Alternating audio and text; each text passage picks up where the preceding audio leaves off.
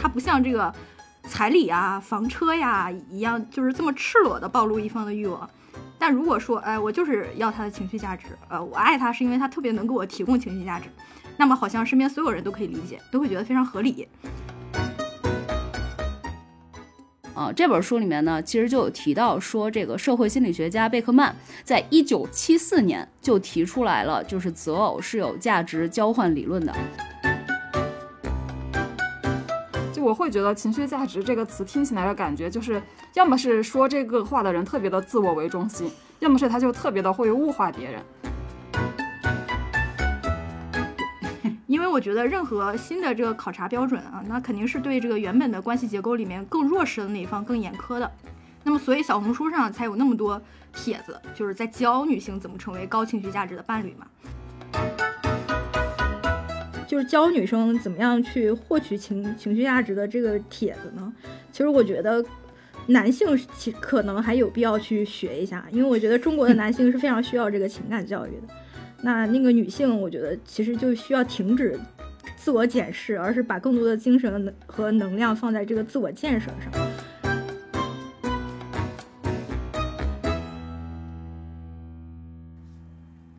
欢迎大家收听本期不爱学习，我是小天，我是小 PO，我是树阳。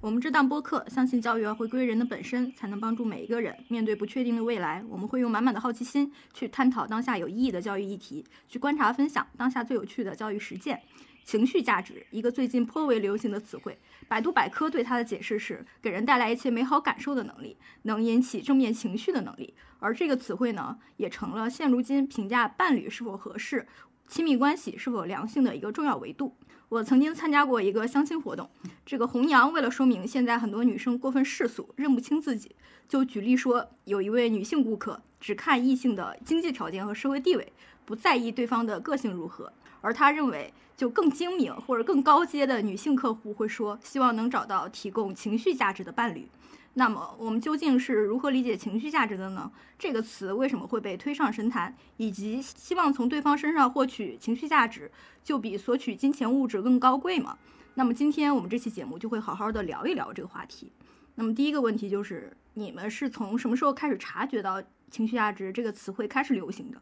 又是怎么理解它的？你们觉得这个词语的广泛流行，是因为它击中了人们怎样的情感痛点？那么舒阳先说一下吧。最没有情绪的舒阳，我记得在不爱学习很早的一期里面，就是我们就提到过这个词。就当时我说我最早是从哎呀哇哇之类的情感博主那里听到的，所以这个词在我这里的第一印象就是说女性必须装得自己很温柔、很善解人意，然后让她的这个伴侣感受到她的情绪价值。所以这个词在我这里的第一印象肯定是负面的，嗯。然后它的流行，我觉得。我觉得就是最近，我的确感觉到它特别流行。一个是，那说明它已经不流行了，说明已经过气了。不是，就是在小天说他想聊这个的时候，然后接着我就听到，就是我那个微信上面的另外一个群里面的群友就说他最近也在研究情绪价值，然后我就知道啊，那这个东西它确实已经流行到不能再流行了，就已经到了那个顶点，已经往下滑了吧？嗯 嗯，对，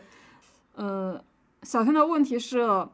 觉得这个词的广泛使用是击中了人们怎样的情感痛点？其实我觉得它并没有击中人们的什么痛点，呃，我觉得它仅仅是被一些影响力比较大的博主被他们使用了，然后大家其他人也就一窝蜂的使用。因为我觉得这种新词就很容易流行嘛，就那个熟悉加陌生的理论，就你把两个都很熟悉的词拼在一块儿，造出一个陌生的词，这个词就特别容易流行。嗯，所以我觉得它并没有击中什么痛点。反正我对这个词，我是肯定不会去用它的。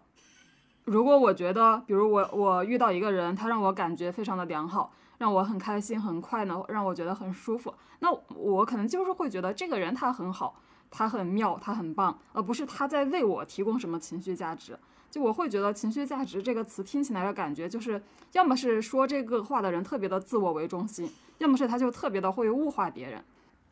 那我开始察觉到这个词语的流行，应该就是这个铺天盖地的情感公众号一直在写什么样的伴侣才能提供情情绪价值。伴侣如果无法提供情绪价值，我们还要在一起吗？就是怎么样把自己修炼成为高情绪价值的伴侣，就这样的文章。那小红书上呢，也充斥着关于这个词汇的各种案例和教程。那么这一切就让我意识到，这个词语成为衡量亲密关系的一种近乎普世的维度。而且这个词它好就好在，就是它不像这个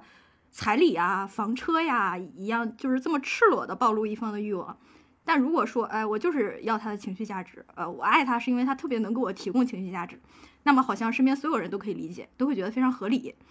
那我对这个词语的理解，首先一方面就是我觉得和舒阳一样，就是可能无形间就是为女性套上了另一重枷锁，因为我觉得任何新的这个考察标准啊，那肯定是对这个原本的关系结构里面更弱势的那一方更严苛的。那么所以小红书上才有那么多帖子，就是在教女性怎么成为高情绪价值的伴侣嘛。然后我还专门去查了一下阿呀娃娃的说法，他在他书里写的是。根据美国进化心理学的研究，所有的动物都想生育这个健康美貌的后代。那么，所以女性就要好好的打扮自己，提高 MV。这里的 MV 是这个 mate value，就是伴侣价值的缩写。就是女性要提高 MV 来震慑住男人，男人才会被你吸引。那所有的动物呢，都希望延续自己的基因，本能的恐惧后代并非亲生。所以这个女女人要降低 PU，这个 PU 的意思是这个 亲子不确定性。所以女性就要表现出这个温柔嘴甜，善于崇拜，不能主动倒贴，不能暴露太多的身体以及事业心，男人才会信任你的忠贞，进而对你投资，满足你的要求。然后他认为这个能嫁得好的女人都是这个高 MV 低 PU 这样的女性啊，就是她没有使用这个情绪价值这个词，但是她仍然是用 MV 和 PU 两种价值维度来衡量一个女性啊。那我觉得是因为这个时代现在处于这个重新估量恋爱啊、婚姻啊、原生家庭啊、亲密关系这个转转折过渡期。其实很多原本不被鼓励的女性特质，比如说这个自我呀、独立啊、果断、啊愤怒，现在我们也在思考这些特质可以让女性的人生更开阔。但情绪价值这个词语呢，就主要强调能够精准的识别对方的情感需求，为对方提供这个情感慰藉的能力。那似乎又和这个善解人意啊、温顺啊这些传统的女性价值更相关。那我觉得这可能就是这个时代的特点，就是进步的力量和后撤的力量永远这样彼此拉扯着，就是一个矛盾纠结的状态。而作为具体的个人呢，就会非常务实的拿一些些新概念来武装自己，就什么流行就就拿来什么，就是就比如说情绪价值流行，那我就。搞一些教程，然后来说我是一个高情绪价值的人。比如说松弛感流行，那我就拿一些教程，然后说我是一个有松弛感的人，我是克服了我身上东亚性的人，我是一个不紧绷的人，我是一个高价值的人，你们都应该爱我。嗯，那其实这是你真实的个体吗？那也未必是吧。就比如说，很可能就是在社交媒体上每天这个转发女性独立的女生，她可能在婚恋中就因为彩礼问题而陷入一地鸡毛。这个这是一方面啊，另一方面，我觉得这个词语啊，之所以会流行到这个程度，我觉得肯定也是有一定的这个社会症候在的。那我觉得这个戳中什么痛点呢？我觉得是其实是一个非常本能、很直接的原因，就是我们实在是太累了，就是我们现代人太疲惫了。那我就这里我就想引用一下最近已经非常火、已经接近于网红的这个德籍韩裔哲学家韩敏哲，他在《倦怠社会》里说的话。我为什么觉得他是一个网红呢？因为我觉得他没有创造出什么新概念。但是他有一个能力，就是首先他很追热点，第二个就是他对热点进行一个文文文献综述式的一个一个一个很系统的一个阐释。就大家就是说，就是我们这些人文社科从业者，我们自己不用去文献综述了，我们从他这儿拿来用就行了啊。就是在他看来，我们曾经很熟悉的这个生产制社会，就是其实就是我们父母那一代所处的社会嘛，就是一个发展中国家需要完成工业化的那个社会，就是是一种很规训的社会。其实是很禁欲的嘛，就充斥着禁令、戒律和法规。而现在我们所处的这个公济社会是一种具有这个积极属性的社会，充斥着是的，我可以办到。它是一种兴奋剂社会，就人们过度积极、过度活跃，片刻停不下来。公济主体不受外力强迫工作，它是自身的主人和统治者，自己剥削自己，在自我实现的过程中精疲力竭。其实我们现在你如果不工作，这不就是资本主义社会吗？对，是资本主义社会。但是他的意思就是说，可能你以前不努力工作的话，你就吃不上。现在的话，你不不太努力，但是你这个物质和温饱环节还是可以去实现的。但是，一直有一些这个外部景观在诱惑着你，告诉你你现在过的其实是很差的，你不够好，你必须要精疲力竭，就是剥削自己，你你要上升到中产阶级，而中产者又很怕自己滑落，然后就是不断引诱着你，你你要再上一再进一步，再进一步，然后一直到一种就耗尽全力的感觉。如何疏解我们这种疲惫呢？他提到了一个概念，就叫做情绪消费。然后他认为，在现在的这个社会里面，情绪呢已经变成了和生产工具，就好比说是电脑、网络一样重要的生产资料。就是只有我们情绪好了，我们才能够继续工作、继续开卷。就是对情绪商品的消费是无边无际的。然后，所以他开辟了一种一片更广阔无边的这个消费空间。就比如说上海封控期间啊。就是把奶茶也列入了这个必买物资，为什么呢？就会把它称之为情绪刚需类用品。就是奶茶呀、薯片啊、可乐呀这些东西，它和这个卫生纸啊、蔬菜啊、这个鸡蛋、鸡蛋啊一样，都是必不可少的。因为你风控，你也不是不工作，是吧？你居家办公，你也需要这些东西。你没有这些东西，我情绪不好，我没有办法工作。嗯，再比如说啊，我对这个 K-pop 的需求，我在网上看到了很多人跟我一样，就是每天就是。回到家之后，先要躺在床上，就是用 B 站看一会儿这个女团的唱跳热舞，然后才觉得自己活过来了，呃，才可以就是收拾房子呀什么之类的。这其实也是我我的一种情绪消费，是吧？它可能是对偶像产业的一种情绪消费。那比如说这个女性对偶像剧的需求啊，对追星的需求啊，那么就是最需要承担这个情感需求的这个亲密关系，自然也会被要求提供这个情绪价值。所以其实就是我们对情绪价值的一种。这个推崇吧，可能就是我们把这个情绪消费的这个对象，就是放到了我们的这个亲密关系中的另一半身上。然后，但是呢，这个韩炳哲的这个观念就是，这是一种非常必要、必不可少的一种一种一种需求啊。因为就是如果说我们这个情绪如果陷入一种 break down 的状态，那可能就跟我们现代人断网了一样，就是完全死机啊。但是我会觉得韩炳哲说的这个商商品消费。我觉得跟好像我们说的这个亲密关系的情绪价值还不太一样。刚才说的小天说的那些，还更像是一个兴奋剂的作用嘛。但我觉得在亲密关系中，比如说一个男的，他需要一个能够提供情绪价值的伴侣，他应该不是希望起到兴奋剂的作用吧？其实我这个说呃不是不是，你不用把奶茶里面那个咖啡因子这一点强调那么那个什么。其实我这个意思也是说，你对情绪价值的看重也是。把伴侣物化的一种标准，就是你希望对方是作为一个商品一样，能取悦你，能抚慰你，能为你这个抚平情绪，就是有点物化对方的意思。我觉得我可以接茬说一下刚才说的这个商品化啊，就是因为我和你们不一样，我接触到情绪价值这个词，最开始反而是在商业类的一些公号文里面看到的。嗯，就是说，今天在一个新消费的大背景下，很多人的消费呢，已经不仅仅是物质层面的这个功用了，而是注重这个情绪价值，重视这个商品的体验和服务。我去查了一下啊，确实，情绪价值这 original 这个词啊，它最早其实是美国商学院的一个教授在二零零一年提出来的。它本意说的是顾客感知的情绪收益和情绪成本之间的差值。这里边这个情绪收益呢，其实指的就是那些积极的情绪，然后情绪成本呢，就是指负面的消极的情绪。所以体现在一个产品的这个品牌营销上来说，其实就是一个品牌它的用户在使用它的时候能不能感到积极和快乐。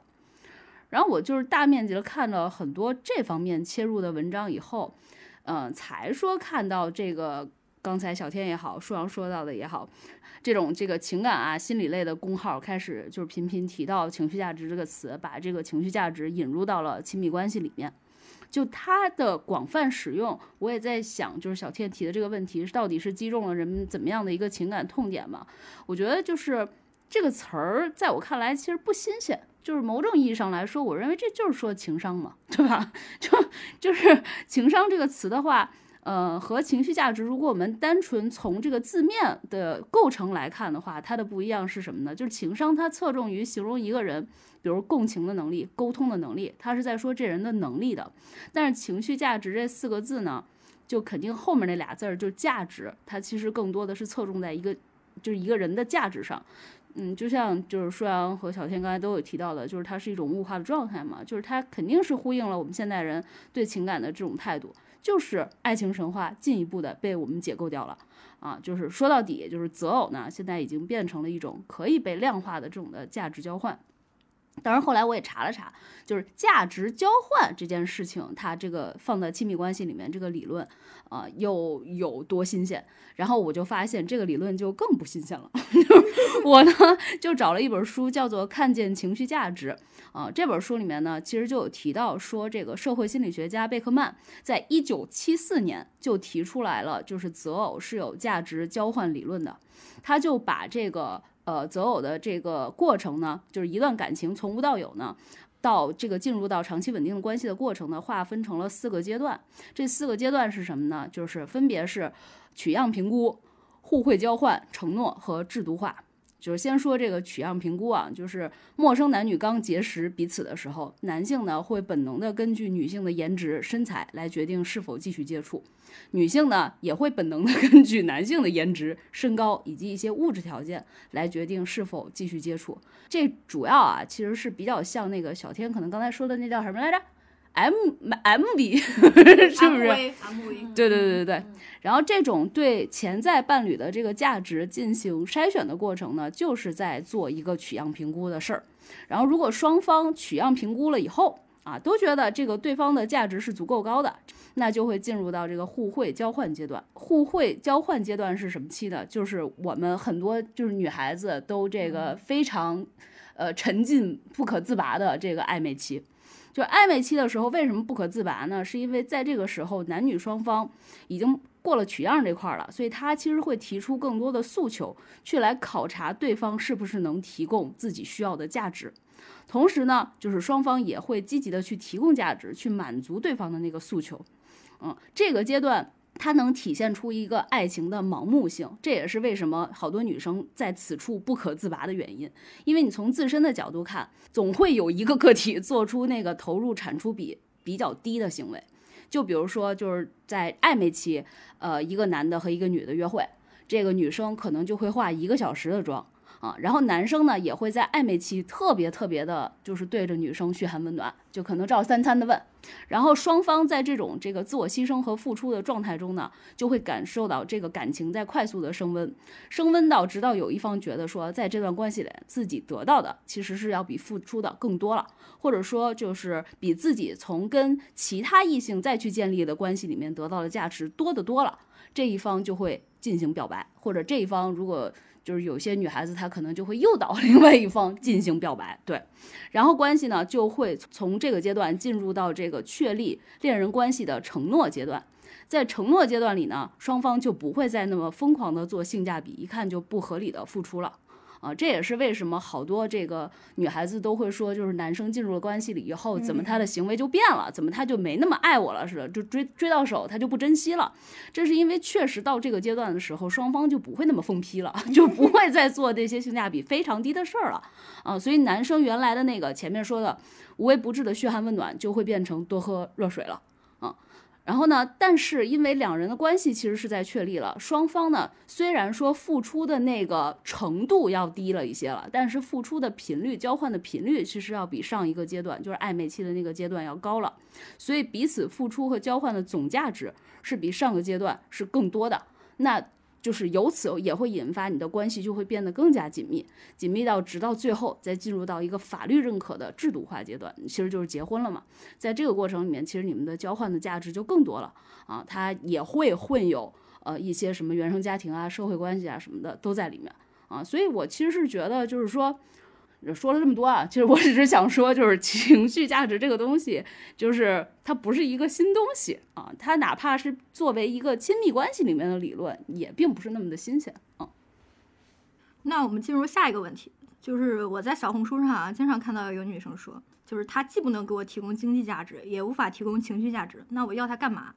你们是怎么看待这种说法的？以及呢，还有很多这个经验帖或者那种教程类的东西，就是让男人迷恋上头的情绪价值到底是什么？这十条教会你，你们又是如何看待这些经验帖的呢？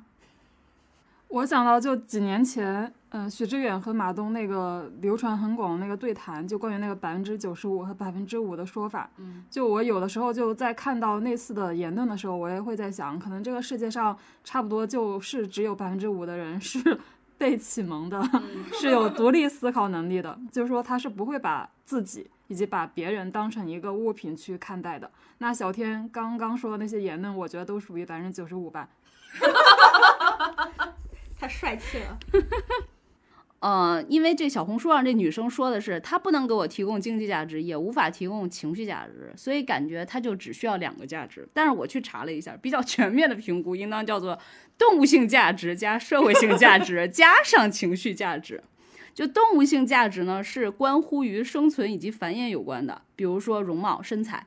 然后社会价值呢，主要是指现实生活中的分工协作，比如说包括这个社会地位啊，然后社会身份。还有这个人的智商、学历、学习能力、逻辑、见识，以及一些生存技能什么的，比如说这个做饭、做家务，会不会照顾人等等等等，这些都是叫做社会性价值。然后情绪价值呢，呃，就是指这个一个人的认知层面、情绪、行为模式和这个人格完善度。然后，所以我是觉得，就是那个小天说的那句话里面，就是小红书的这个某位女生吧，或者是某些女生吧，她们只把这个人。或者男性提供的这个价值分成经济价值和情绪价值，其实是比较粗暴的。因为我也去想了想，就这个人啊，他可能没有经济价值，呃，他他他的容貌和身材都很一般，对吧？嗯，长得是有一点抱歉的，然后他的资产可能也一般，他的情绪呢，呃，也比较钝感。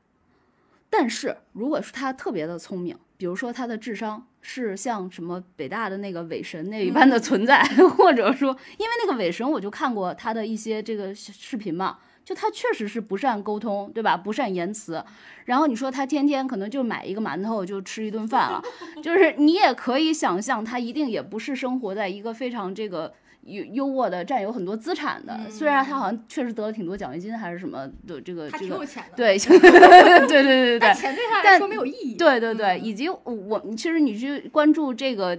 这个经济价值这个点的话，其实他一定不算是一个超级有钱人嘛，对吧？嗯，所以你如果排除这两个价值的话，如果这男这女的说那那我干要他有啥用？我觉得我是否定的，我相信。肯定这个社会上是有些人为了伪神的这个超高的这个智商，啊，就产生迷恋，然后产生这种不可自拔的这种的崇拜，然后继而产生这种爽感，就觉得这个价值 就是 touch 到了我，hit 到了我，那我也会很受用的。所以我觉得确实应当把这三个价值是一起来看的，对吧？当然，这个我也理解小天出这个问题，他这个这句话的侧重点并不是我这个分类到底全不全面，而是从这个价值交换的一个层面去探讨嘛。就是如果一个男的这俩价值都没有，还谈个啥？那从前面我说的这个贝克曼的这个择偶的价值交换理论来看的话，确实就清醒的意识到一个人无法跟我在亲密关系里面进行价值交换，并且通过这种交换把这个感情可以变得更加亲密的话。那我觉得感情似乎这样子谈下去也是没啥大意义，就是按照这个这个贝克曼的这个理论来看的话，然后但其实我觉得你情绪价值是没法衡量的啊，就经济价值你可能还比较容易衡量，情绪价值怎么衡量啊？都通过你相处的时候你的感受呗，就是你需要他安慰或者需要他鼓励，需要他去开导的时候，他都是说，哎呀好烦啊，多喝热水。就类似于这种，就你心里面也会记个小账本嘛？对呀，对呀，嗯。然后再说一下这几个这个经验帖啊，因为我之前没看过这些经验帖，所以为了本期节目，我天天看，我就看了一些经验帖，就是感觉这些经验帖它更像是套路，而且特别的生硬。比如说，我看了一下，有的写说女生要嘴甜，然后女生要让男人有被需要和被崇拜的感觉。然后女生要多夸男人，甚至还有说女性要会驾驭对方的情绪。那怎么驾驭呢？就是说让对方的情绪产生起伏，并且在起伏之后满足对方的情绪。PUA 吗？对，他其实就是用了一个情绪价值的一个一个帽子。但你通俗点来说，不就是女生你要用撒娇、推拉、吊打、施虐、适度后撤以及预期管理等等一系列的这种的 PUA 也好，CPU 也好的这种组合拳。啊，来来做嘛，这就听起来基本上就不叫做我怎么给对方提供情绪价值了，这个叫做我怎么去进对对方进行情绪操控了，对吧？所以我觉得就是这种套路看多了，你反而就违背了情绪价值这几个字。就是情绪价值，按理说应当是回归到我这个人本身的，就是看自己能不能从认知、情绪、行为模式和人格完善度上进行一个自我价值的增值。呃，所以我其实是不能认同的，因为你这样下去的话，短期也许你可以用一个这种少量的投入，像钓鱼一样，你去钓对方的那个情绪价值过来。嗯，或者说其他的一些价值，比如什么经济价值啊，但是长此以往的话，你们俩的情绪价值是没有办法做到一个叫做正向的反馈的循环以及升华的，因为就像我前面说的，就是你按照这个这个择偶的这个价值交换理论来看的话，你是随着你这个。呃，再去提供价值过程里面的这个频率的增加也好，然后程度的增加也好，你们两个之间是形成一个价值的一个正向循环的，以至于你们逐渐的这个亲密关系就变得越来越升华了。但如果你只关注你怎么钓鱼钓对方的这种情绪价值的话，其实你是没有办法给反馈的。那么你想，你们两个是一个整体的话，其实也是没有办法让你们的感情得到升华的。那这样子的关系肯定是注定。无法真正的做到亲密起来的，啊，所以就这种经验帖就看一看就是了吧。我觉得就就跟笑话看一看似的。但是我觉得应该有挺多年轻小女孩是在跟着学的，嗯，就因为他们觉得这个是对自己很有用的。就是我觉得说女生说就是你既不能提供经济价值，也不能提供情绪价值，要她干嘛？就是我觉得如果有女生这样说，我特别支持你，就别要她了。然后，因为我觉得的确。嗯，有很多男人其实是不行的啊。你有这样的反应，你肯定是跟他相处过程中是不舒服的嘛。不舒服，你那就要不就换一个吧，或者是独美也也挺好的。嗯，我不会觉得就是说你如果说是呃需要对方提供情绪价值，是比需要对方提供经济价值更高贵的啊。因为很多女生她可能会觉得说，我不要他的钱，我就要他对我好啊，我让他对我好。嗯，他这一点都做不到，我要他干什么？啊！但是我其实觉得这这种话语其实折射了一点，就是你本质上你是一个精神不自洽或者不独立的一个人，你还是需要有一个异性来欣赏你，然后或者说你需要被一个人疼爱，你才能够觉得自己才会觉得自己人生是完整的，是这个充实的。然后我觉得这就是最好还是不要有这样的想法啊！就是教女生怎么样去获取情情绪价值的这个帖子呢？其实我觉得。男性其可能还有必要去学一下，因为我觉得中国的男性是非常需要这个情感教育的。那那个女性，我觉得其实就需要停止自我检视，而是把更多的精神和能量放在这个自我建设上。就是因为其实在中国的这样一个社会规训下，女性其实是从小就要学着你要去察言观色，你要去捕捉对方的情绪和情感需求，然后你要去。呃，去满足他，或者是去抚慰他，这样你才能够做到这个所谓的体贴、温柔、善解人意。然后这是这些都是女性需要的特质。那男性只要你在世俗意义上获得成功，只要你有钱，只要你成功，你好像所有的人格缺陷，或者说是你的性格上的一些不足，都可以被掩盖，或者说那些都不是问题啊。所以我觉得，其实我我们这一代女性啊，因为我们被寄予了很多就是。就是男孩子的那那个期望嘛，然后我们从小也是读书学习，一路这个打怪升级，然后过独木桥来长大的，所以其实我们对于人际关系这些东西其实是很钝的，我们也不知道怎么察言观色。那我现在想的这种钝，其实可能也是一种好处，就是如果说之后的女生都很钝的话，那可能就不会有人把你要善于察言观色这一点作为一个硬性要求来评评估和衡量女性了。所以我觉得就是女性还是。就是少看点这些经验帖吧啊！就是你的自我建设不要放在就是怎么样取悦和讨好男性上，而是要放放在怎么样让自己拥有更值更值得的人生身上。那其实我这些年其实也观察了呀，因为我不管是去商场提供体验各种服务，就是不管是买美妆、买衣服，还是什么洗头、烫头什么的，我都会问一下那些年轻的小女孩，就是她们的家乡啊，然后就是求学和就业的状况啊什么之类的。然后我会发现，现在因为经过这么多年的风起云涌的女性主义思潮，就再底层的女性，她好像都会觉得，我一定要通过一技之长，或者说哪怕我就靠体力，我也一定要养活自己，我不能让男人养我，我一定要有个工作，然后有工作了，我才开始谈婚论嫁。这个家里的就是父母可能也会这样认为，就是我绝对不会吃男的人的。但是我觉得就是那种你就是必须需要一个男人，你在这个你的自我完整度上，你一定要靠一个男人来完成。这种观念我觉得还是挺根深蒂固的，所以我希望就是以后的，就是女孩子比我们更年轻的下一代小女孩，就是可能要在这个经济独立的基础之上迈向下一个阶段，就是精神上一定要独立，就是那种我的人生需要一个男人来完整的想法，不再成为一种规训和约束。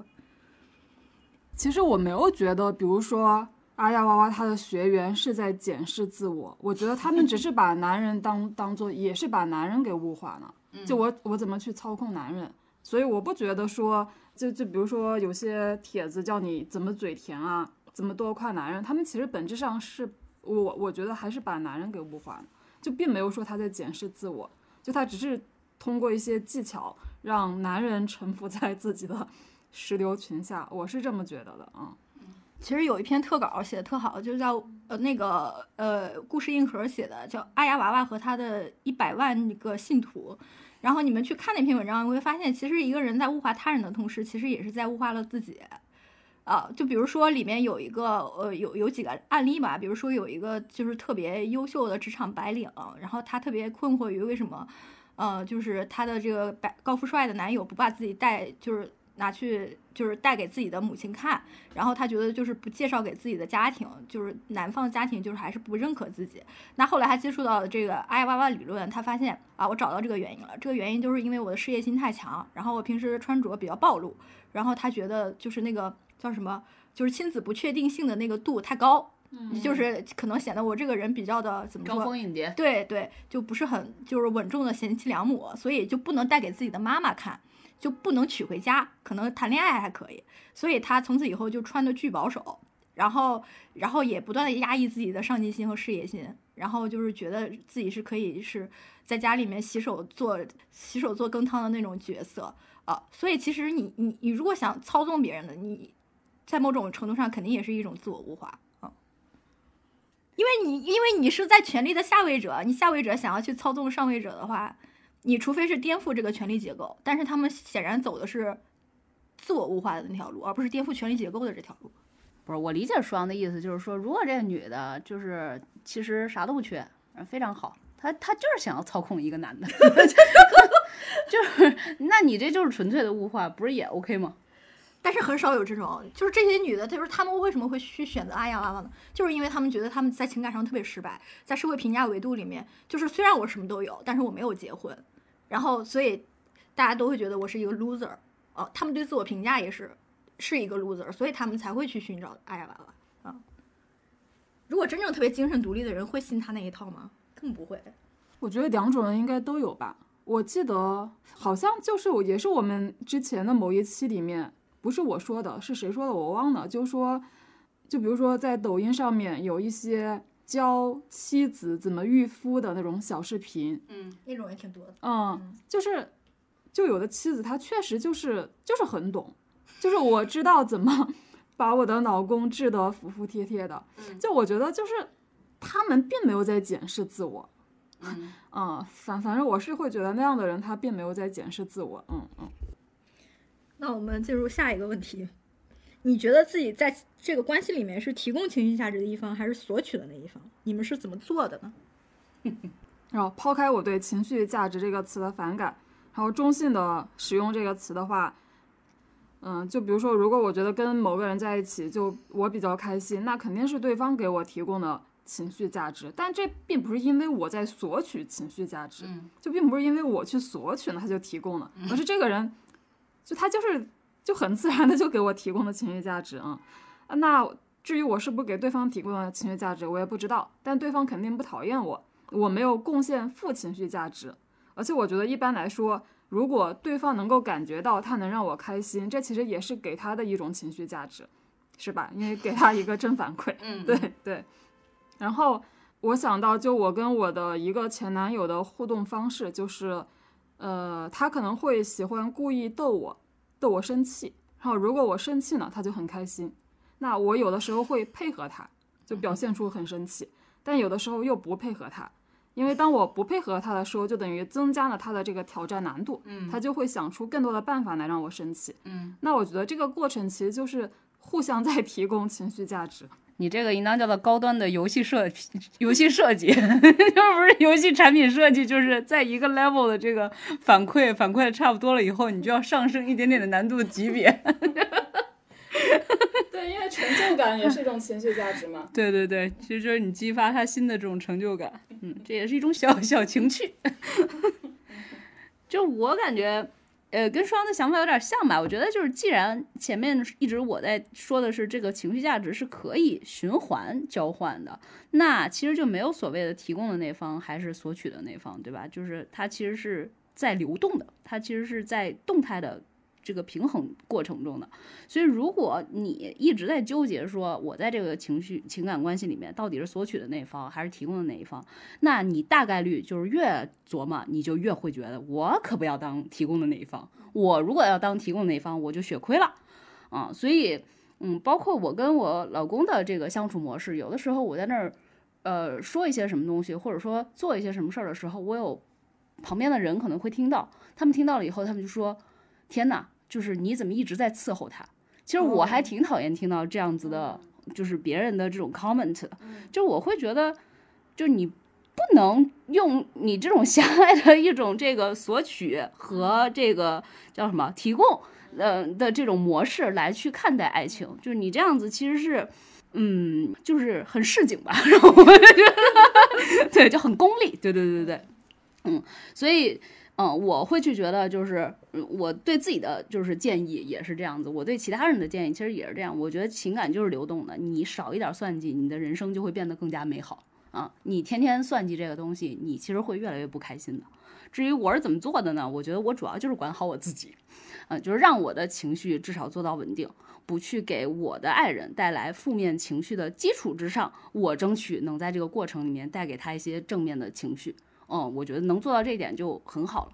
我最近在继续看那个《再见爱人》嘛，我不知道小天还有没有再继续追啊？我没有再看了。你要因为因因为害怕被气死，对吧？对，但是 好像说张婉婷后来爆发的更疯狂了，对对对，在第九期吧，就是他已经完全疯了。对，不是昨天你还发到听友群里面说他就是一个呃精神病人加上一个暴君般的存在嘛？我觉得就非常明显啊，就是。因为赵婉晴在这个《再见爱里人》里面的感觉，就是因为她自己没有安全感，她就非常寄希望于要从宋宁峰那那块儿去索取情绪价值。其实她就是想要索取，然后去填补自己的不自信。她给我留了两个特别深刻的印象，呃，一个呢是就是可能小天那会儿已经看到了，就是前两期的时候，他就是习惯性的会去贬低对方和否定性的打压对方嘛。就比如她经常对宋宁峰说的一句话就是“您您闭嘴吧”，就是 你可别提什么表演了，你在表演是有多成功吗？你是做出来了什么成绩了吗？你就在这里当着这一堆人滔滔不绝的对着镜头滔滔不绝的，就他会说这样子的一种话，那其实就是在贬损对方嘛，对吧？然后呃，还有一个我很深刻的印象就是最近这个第九期吧的时候出现的，就是。他跟宋宁峰吵架了，吵架了以后呢，他会去指责当年宋宁峰说了一句话，就是她不是怀孕了嘛，就是呃一个月吧，他们交往了，然后他就这个闪怀了。他怀了以后呢，宋宁峰就是就跟他商量结婚嘛，然后宋宁峰就说了一句话，说我觉得一切会好的，嗯啊，就就说这么一句话，但是他就会记一辈子，他就会说，如果当时我怀孕的时候不是你跟我说一切都会好的，我至于这样吗？就他会这么说，就就他会去指责对方，而且这件事情就是非常莫名其妙，因为人家说一句一切会好的又怎么样？最后做出决定的仍然是你也要参与嘛，对吧？你完全可以选择，比如说流掉这个孩子，然后再再等待一段时间，然后再步入婚姻，对吧？对吧？你肯定自己也有自己掌握自己人生的权利，你不能说就是因为宋宁峰当时就说了这么一句话，你就去指责他，就是他经常会习惯性的指责他，以及还有一点是，他有一期妈妈过来了，就是张婉婷的妈妈过来了，然后他妈来的时候，肯定就会跟宋宁峰说，我希望你能好好的对待我们家婉婷啊什么的嘛。然后他妈这个吃完了一顿饭以后就走了，走了以后他们在车上就又发生了一次争执，争执以后呢，他们在晚饭的时候还是第二天的时候，他就说了一句话，他说我妈妈刚走，你刚答应她你要好好的对我，你现在就这么对我吗？就这就已经又变成了道道德绑架了。我觉得为什么他对就是关系他没有一点建设性，就是他一直在指责对方呢？对，就是做的是什么？就是习惯性的指责，这是我就是他给我留下的第二个非常可怕的这种的深刻印象。我觉得他所有说的这些话里面，他为什么要这么说？我自己猜测是因为他潜意识里就觉得说，我只有用我这套逻辑输出，然后说服了宋宁峰，宋宁峰自认理亏了，自认了自己的不优秀了，才永永远远不会离开自己的。这不也是 PUA 吗？对，你不行，你只能跟我在一起。对，就这其实反而是表现了，就是他对宋宁峰爱自己这个事儿，或者说自己被爱这个事情是超级没有自信的。这就是我说的内核不稳定。就是你你你先别想着什么这个索取还是提供的，你自己就是内核不稳定，那就是你。就是你在这个段关系里面，你就注定一直可能就是要索取、索取、索取。嗯、你提供的时候，你自己自己因为内核的不稳定，你也会提供的惴惴不安的。嗯，这个当时观察团也有说嘛，就是说其实张婉婷是一个很 typical 的这种的。嗯，低自尊的人，他就在用一些很可怕的话术去挑战爱他的人的底线。嗯然后如果说我刺儿都刺到这一步了，嗯对方还没有离开自己的话，那就说明自己是被爱的，他反而要去印证说自己的安全感是有的。嗯，就所以。就是这节目里啊，反正宋宁峰也是一个抖 M 吧，就是他们两个就是吵完以后，反正又嗯就莫名其妙的就好了，然后什么忽然秀恩爱啥的，就我，但是但是就是我看这个节目的时候，我就觉得每次吵架，至少他们两个都是极其的，就是用一个这个现代流行的词儿说，就是精神内耗的，就是这段关系肯定是不健康的。你要想。这个观众看了都吸氧，那你别说他们俩是一线的，天天都在吵，天天都在这个哭闹的这么两个人，我觉得这个这天天搞这么崩溃啊，气性这么大，对身体的 伤害是非常大的。那这一切的悲剧，就是因为张婉婷她是一个自尊的黑洞。就是因为他是自尊黑洞，所以他需要用这种杀敌一千自损八百，甚至自损一万二的这样子的一个方式，再去索取这个情绪价值。我就觉得这非常可怕，所以我才说，就是回回归到这个问题来说的话，就是，嗯，先别想说提供还是索取了，你先别计较这些东西，你自己能保有一个稳定的内核就已经很牛了，嗯，就做到这一步就行了。我觉得张婉婷真的是一个。神奇的人物，她是让我 所关注的最女权主义博主的人也会要承认她有病的 这样一个女性，对，就会觉得她是已经需要治疗了，对啊。然后我也不知道她经历了什么，真的，我看的时候我都想砸 iPad 了。啊，好吧。那其实，在亲密关系中呢，就是对方啊对我的评价就是他觉得我是索取的一方啊，而且是每方都觉得我是索取，每一个都觉得我是索取的一方。你要的太多了，甚至 在欲壑难平，可能是吧。就是我在二十六七岁的时候，我是有一段感情，是因为我自己实在承受不了负面情绪，所以我才选择谈恋爱的啊，就是用我的美色去勾引一个男人，然后让他对我好。然后这样子的话，让他 和我一起分担我的生活压力和我的负面情绪。然后我上一任男友跟我说，跟我在一起仿佛打了两份工，因为每天下了班之后还要陪我，然后打另外一份工就抚慰我的情绪，真的令他很累。然后他跟我分手之后，我就没有谈过恋爱了，我不知道自己还有没有改善。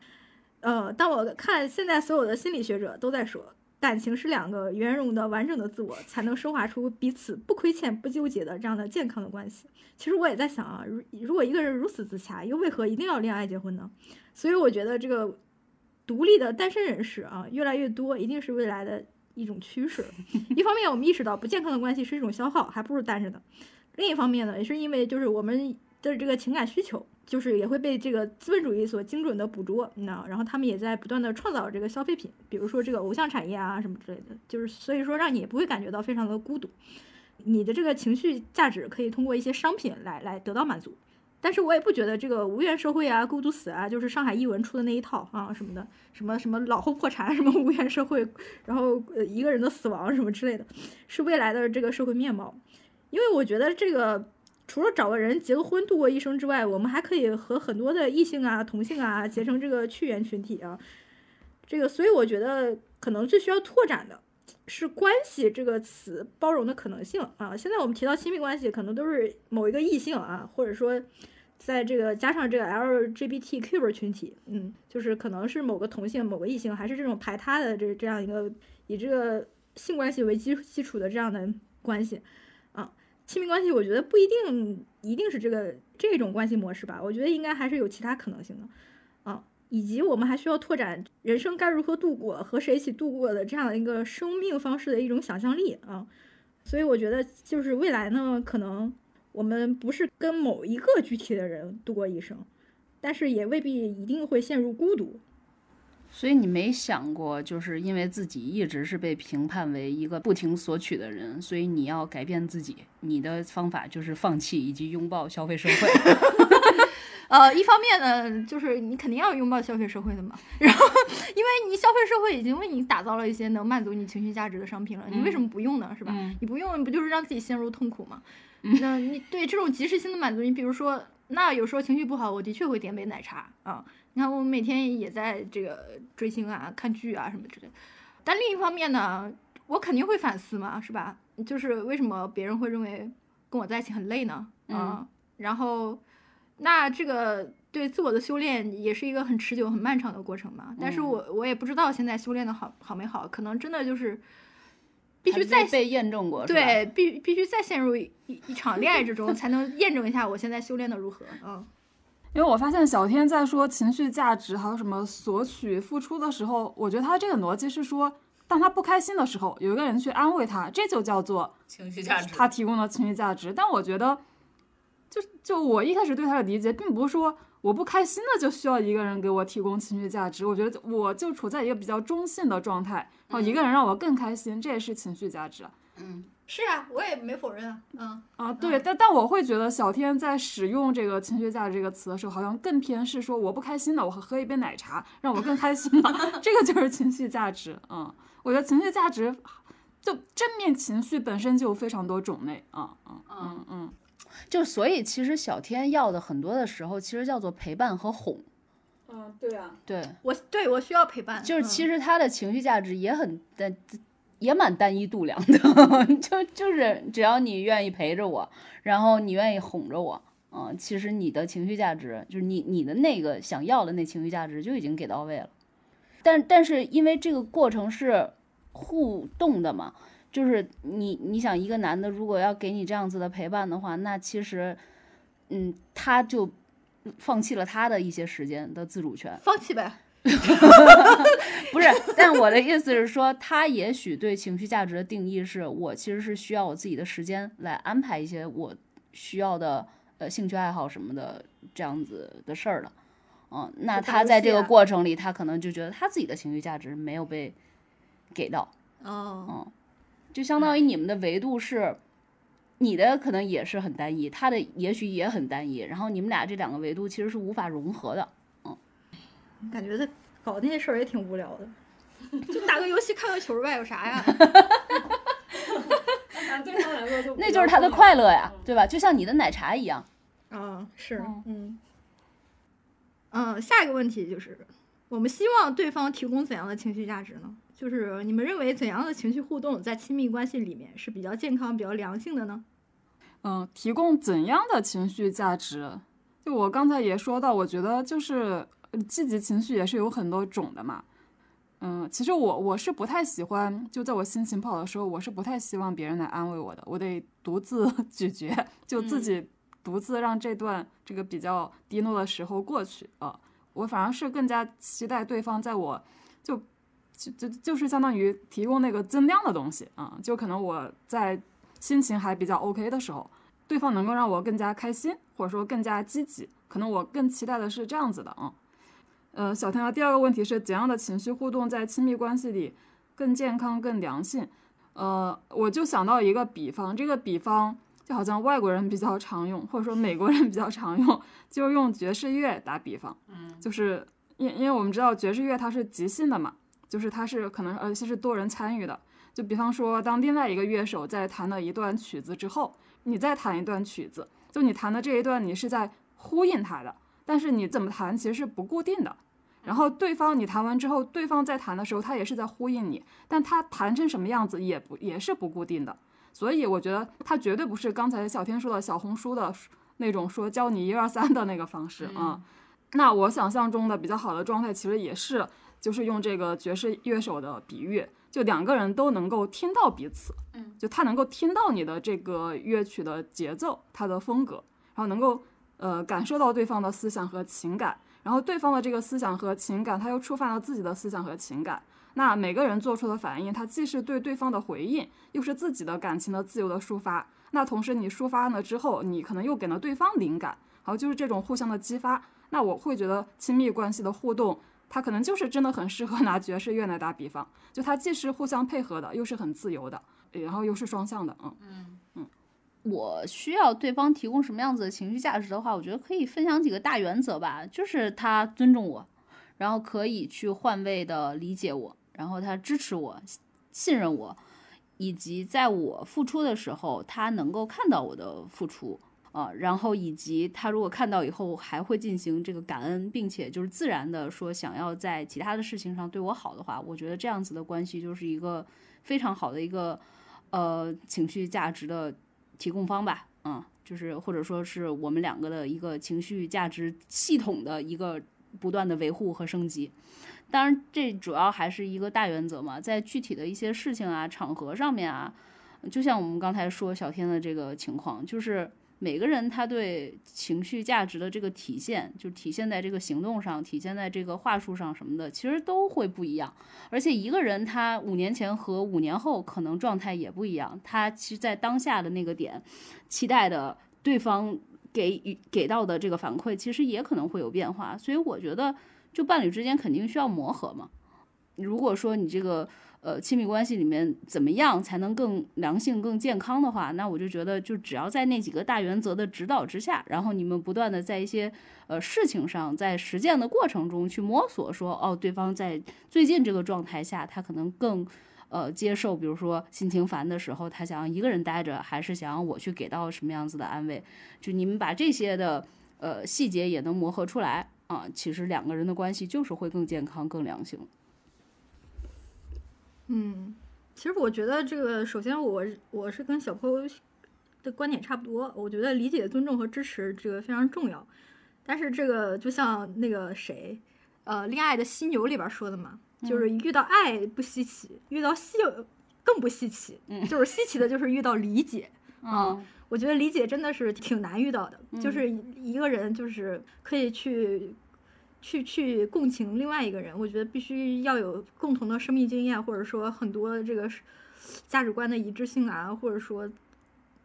就是很多的交集啊，或者怎么着的。然后我觉得这些其实是挺难的。然后我最近呢，我发现，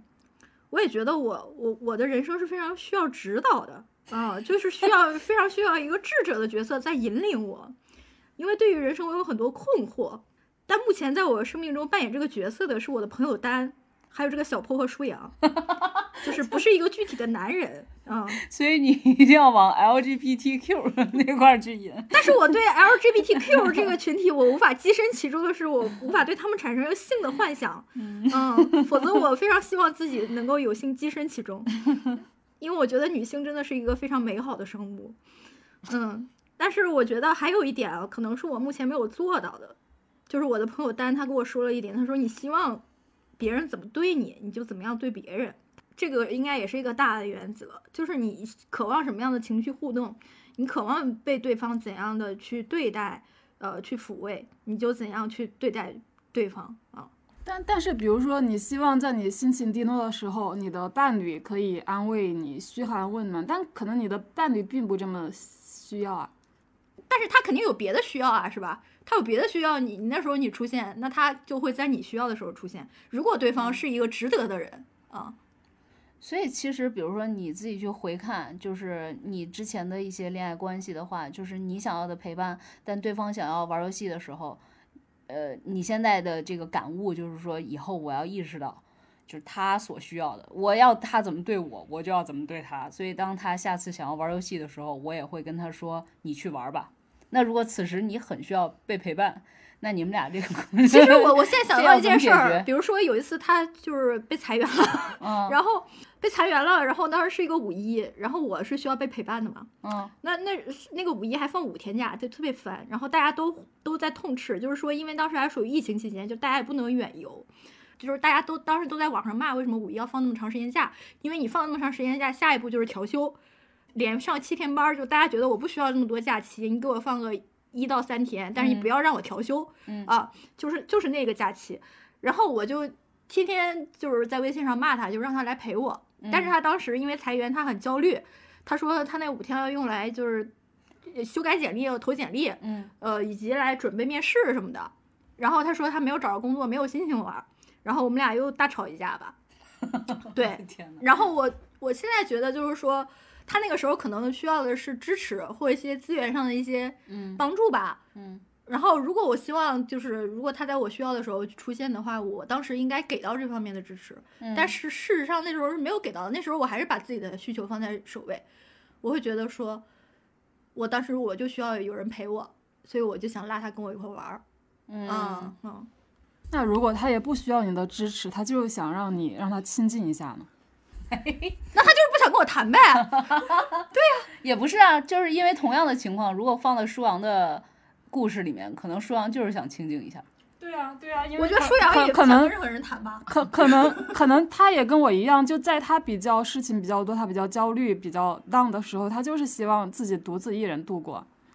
那也有可能，那我下次再清晰的辨别一下到底需要啥。但是就他当时的表现来讲的话，我觉得他是需要一些资源上的支持的。是，而且我在想，就是你们大吵一架之前，肯定是会会有无数个小的瞬间的，就是在一些小吵里面，也许你们还没有真正意义上的去换位思考以及理理解对方的需求和这种情绪上的诉求，嗯，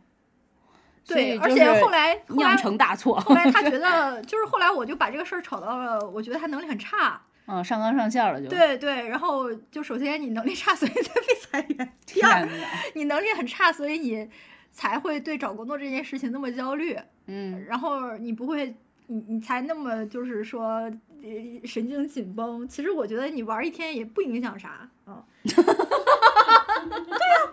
不是，这其实是因为你在用你既有的人生经验再去套到套给他身上嘛，对对吧？对因为比如说你你以前上学的时候可能是这样子的，嗯，啊，就是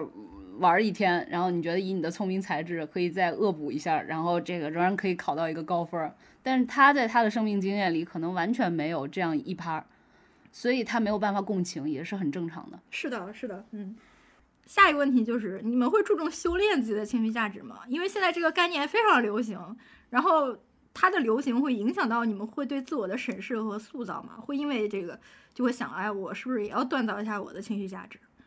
嗯，我觉得看从什么角度来讲呢？就比方说我自己本身就不是一个很乐观、很积极的人，反而是可能会经常给人泼凉水的人。那我觉得这一点可能